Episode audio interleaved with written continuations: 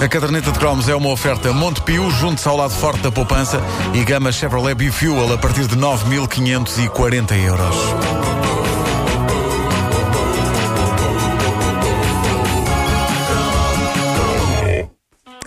Já há muito tempo que não falamos eh, de moda embaraçosa dos anos 70 e 80, moda que nós vestimos ou que as nossas mães nos vestiram, julgando, tanto Ou- elas ou como nós. obrigavam, sim. Que elas julgavam que aquilo eram boas ideias. Eh, instituições como as calças de fazenda que picam, que já tiveram direito a cromo, ou mesmo os famosos colãs, que eu usei apenas até aos 6 anos de idade. Ou até a semana passada. 6 anos de idade. Ok, ok, ok. Sete quando está muito frio, sete quando está muito frio. Mas é assim isoladamente, não é? Não se Quando tem sido um uso. inverno ameno, não tens Hum. recorrido a esse expediente.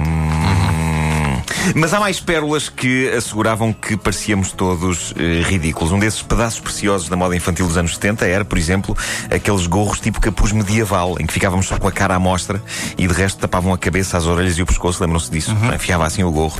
Eu, eu tenho de dizer uma coisa sobre isto. Aquilo era ridículo, mas Eficaz. protegia mesmo do frio. É. Era uma pena que a partir de uma certa idade aquilo seja francamente ridículo de usar, porque eu acho que todos suportaríamos melhor o inverno se andássemos com essas coisas enfiadas na cabeça. Obviamente que eh, não teríamos nunca mais relações sexuais enquanto usássemos isso. Sim, mas não se pode ter tudo Mas também. é um, é? era um preço a pagar. É um preço a pagar para não ter frio. Um preço a pagar para não ter frio. Mas eh, choca-me que as crianças tenham coisas notáveis para a proteção do frio e que nós adultos não tenhamos direito a elas porque é ridículo. Eu ando há semanas a invejar um gorro que eh, uma amiga deu ao meu filho Pedro. Aquilo é estrondosamente quente e confortável. E mais espetacular ainda, parece ser universal. Aquilo serve na cabeça do meu filho, mas serve também na minha cabeça. Problema que esse gorro Já tem. arrebentaste foi com a costura daquilo. Não, não, não, não. Aquilo é super Só não moldável. serve. O problema é que aquilo tem, e que faz com que eu não o tenha trazido ainda, eh, em dias em que ele não usa, é que ehm, é uma coruja. A sério, é um, é um enorme boneco de uma coruja com olhos e bico e tudo. Mas é tão confortável e quentinho. Isso cheira-me a Angry Birds, quase. É, é tão confortável e tão quentinho que um destes dias eu decidi usá-lo em casa. Não dentro de casa, porque isso seria um bocado parvo, dado que não está o frio que está na rua. Mas no jardim, enquanto Sim, eu sim, sim, sim. estava a olhar para umas rosas que temos lá no, no jardim e eu meti o gorro coruja do meu filho na cabeça, a pensar que tinha privacidade para desfrutar do conforto daquele chapéu. E foi então que eu olhei assim ligeiramente para cima, vi que na moradia do, do lado estava uma pessoa na varanda a olhar para mim. Ah, e o que é que se faz numa situação destas? Aquilo que me pareceu mais inteligente foi partir do princípio que os meus vizinhos sabem todos quem eu sou e o que faço. é? Um tipo da comédia, do humor, e por isso fiz aquele número do sou um humorista extravagante e maluco, embora simpático.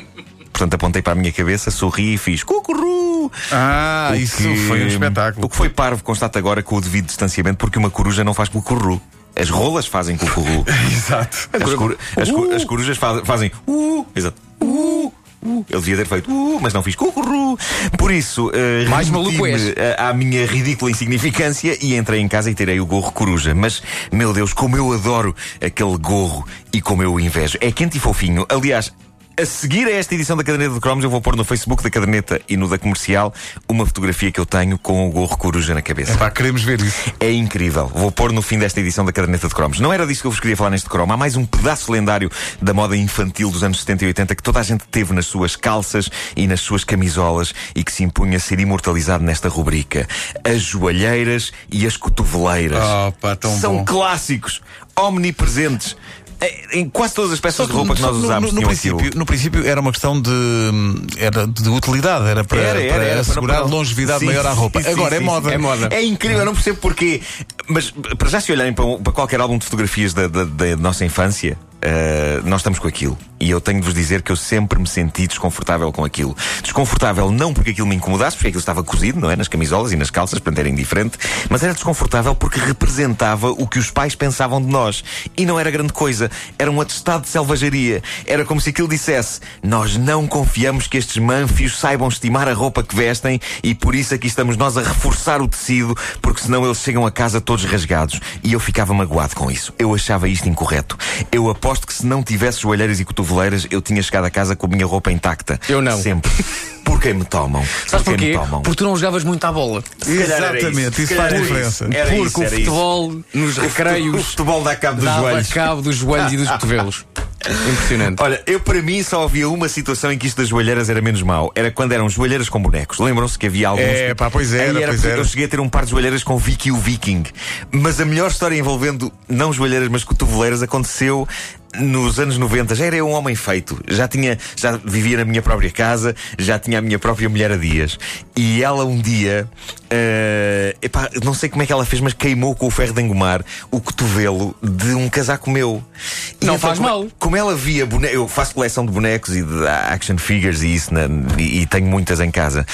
Ela olhou para aquilo e ela na cabeça dela pensou assim: Ele- ele gosta? "Ahm, ora bem, ele gosta de bonecos. Então o que é que ela fez? Pôs-me uma cotoveleira num, num casaco, assim, uma espécie de um, de um blazer que eu tinha. Pôs-me uma cotoveleira com o Bart Simpson. É pá, muito bom, Mas muito só- bom. Mas, mas só ela foi, foi só comprar lá à num, só feira. num? Só num. Só num. Eu, tinha- eu, eu não tinha um casaco com uma cotoveleira do Bart. Opa, isso é, isso é fashion. Ah, epá, eu achei aquilo maravilhoso. Ah, agora, a, a coisa mais chocante e, e que vocês referiam há pouco é que se, se hoje formos a lojas de roupa, nós encontramos blazers chiques, blazers de senhor, com cotoveleiras. Uma coisa é as nossas mães acharem que nós somos uns pirralhos que vamos rasgar toda a nossa roupa. A outra são as marcas de roupa a vestir-nos quando somos adultos e mesmo assim acharem que nós vamos rasgar os cotovelos. O que é que eles acham que nós vamos fazer para estragar a roupa? Rabolar. Não percebo. Mas é moda, é o que tu dizes, é moda. É pá, agora é moda ter cotoveleiras. Não sei porquê. Felizmente, as calças na idade adulta já não têm joelheiras, o que é uma simpática prova de confiança da parte das marcas de roupa. Eles sabem que é pouco provável que nós andemos de joelhos aos 40 anos. Pode se calhar algumas pessoas E daí, andam. e daí, pois, exato, exato. Claro. Mas, mas blazers há. Blazers de adulto com cotoveleiras. Eu sou a prova viva de que um adulto pode perfeitamente ter casacos sem cotoveleiras. Nenhum dos meus casacos tem e todos os cotovelos dos meus casacos estão intactos. Mas é digo, agora é fashion, agora é uma questão de. é fashion, é incrível, só que não posso dizer o mesmo das minhas calças. Por alguma razão, aos 40 anos eu dou por mim a rasgar as calças na zona dos joelhos. O que não é mau no que diz respeito a calças de ganga. Eu, quando rasgo calças de ganga, sinto que reju- reju- reju- rejuvenesço 20 anos. Sim. A sério, quando- ficar com um rasgão no joelho numa calça de ganga é normal, é uma coisa E que agora dá, dá uma- dá é? um certo estilo. O problema é que eu também rasgo calças de outros materiais como fazenda ou bombazina. Ah, E se um homem usar calças de ganga rasgadas dá um certo estilo, e até algum, vamos dizer, sex appeal, um homem usar calças de bombazina rasgadas é deprimente. E depois, no meu caso, eu tenho uma característica gira: é que as calças não se rasgam só na zona dos joelhos. Quando eu rasgo calças de ganga na zona dos joelhos, eu sinto-me sexy. O problema é que há uma estranha tendência da minha parte para aparecerem rasgões nas minhas calças numa zona estúpida, que é a parte interior da coxa ligeiramente abaixo da virilha. Eu, eu também. É uma estupidez de sítio para aparecer rasgões, mas aparecem. Sabes porquê? É É deprimente. É que ao andares. Achas que nós friccionamos muito uma coxa na outra? Sim, sim, existe fricção entre coxas. Mas isto acontece só connosco. Acontece contigo, Pedro. pá, não. Eu confesso que não. Desculpem, mas aí não. O que é que se passa com a nossa maneira Pedro de andar? não sabe andar. É? É isso, é isso, é isso. Mas ao mesmo tempo é fascinante como a localização dos rasgões nas calças faz toda a diferença. Joelho, fixe. Uns centímetros acima na parte interior da coxa. Ridículo.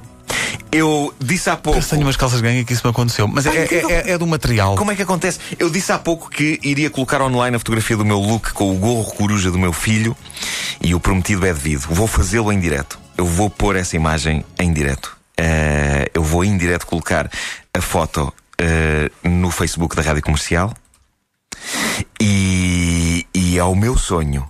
O meu sonho é que os nossos ouvintes se apercebam do estilo incrível que há nessa foto. Não é qualquer um que usa uma coruja na cabeça e fica com estilo. Eu sou essa pessoa e vou prová-lo agora mesmo. Aí Já está. está. Vai está. acontecer, vai acontecer Pedro, magia. Pe- eh, Nuno, sabes o que é que se diz? É A só foto a está internet. colocada. Uma vez que aparece online, Nunca mais desaparece. desaparece. A foto está colocada. Vocês já podem ver. Vocês já podem ver.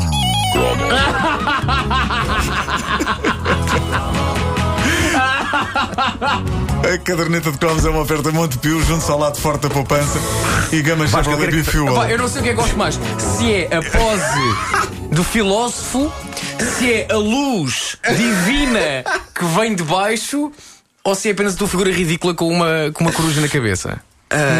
Eu Como é que fazem as, corujas? Eu-! Claro que fazem. Eu julgava que tu estavas a rir, Vasco, de felicidade por veres uma imagem de bom gosto.